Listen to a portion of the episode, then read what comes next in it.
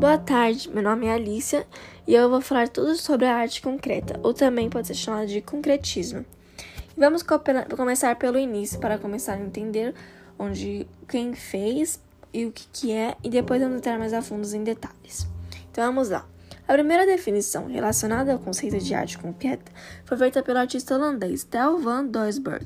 Para ele, a arte concreta era qualquer tipo de arte abstrata que não contasse com elementos figurativos e referências simbólicas. Em outras palavras, essa corrente artística nasceu com a proposta de romper com o simbolismo e promover uma arte que precisasse a mais profunda clareza. Assim, as obras devem significar apenas o que são, sem significados ocultos. Além disso, sua produção não pode estar atrelada a qualquer associação naturalista, sentimental e nem deve remeter à sensualidade. Dessa forma, a arte concreta nega o subjetivismo e o lirismo de outros movimentos artísticos. Assim, prestigia a plasticidade, ou seja, os planos e cores que compõem uma peça a qual só tem um significado, ela mesma. E com isso, a maior parte da arte concreta é baseada em imagens e padrões geométricos. Agora que já entendemos um pouco o que, o que é arte concreta e quem originou ela, vamos ir para as características. A primeira característica é elaboração artística em busca de forma precisa, uso de figuras abstratas nas artes plásticas, união entre a forma e o conteúdo na obra de arte, e outra importante característica da arte concreta foi a ênfase na racionalidade, no raciocínio e na ciência. E como tem arte concreta na literatura também, eu vou falar algumas características da literatura. Na literatura, os poetas concretistas buscavam utilizar efeitos gráficos, aproximando a poesia da linguagem do design. O uso na literatura de recursos visuais, acústicos e fonéticos. Os escritores também trabalhavam o poema variando os espaços tipográficos e a posição geométrica das palavras. Busca pela participação ativa do leitor, envolvimento com temas sociais e desenvolvimento e valorização de uma linguagem artística autônoma. E essas são as características da literatura e das obras da arte concreta. Agora vamos falar um pouquinho das obras da literatura da arte concreta no Brasil.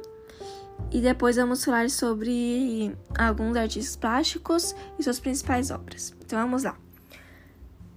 Teoria da poesia concreta de Décio Pignatário. Augusto de Campos de Haroldo de Campos, que foi em 1965, Menos, que foi em 1953, Pop Crits, que é em 1964, e Linguagem Viagem, em 1967, de Augusto de Campos. Galáxias, de 1973 a 1976, de Haroldo de Campos.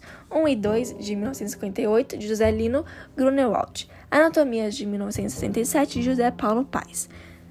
E agora vamos falar um pouquinho dos artistas plásticos e suas principais obras. Theo van Doesburg é pintor e arquiteto holandês. Suas principais obras são Composition 2, Natureza Morta, Projeto Gráfico de Revista de Stilge, Neoplasticismo, que são as Três Graças.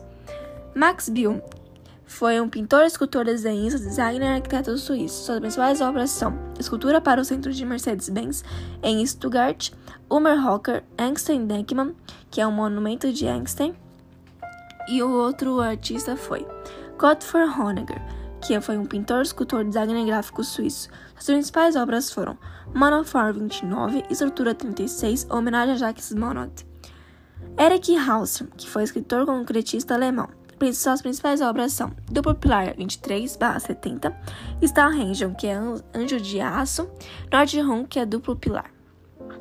Nau Gabo, que foi um escultor concretista russo, suas principais obras foram Escultura da Fonte de Nau Gabo, em Londres, e Escultura Metálica de Naugabo em Rotterdam, que é em Holanda.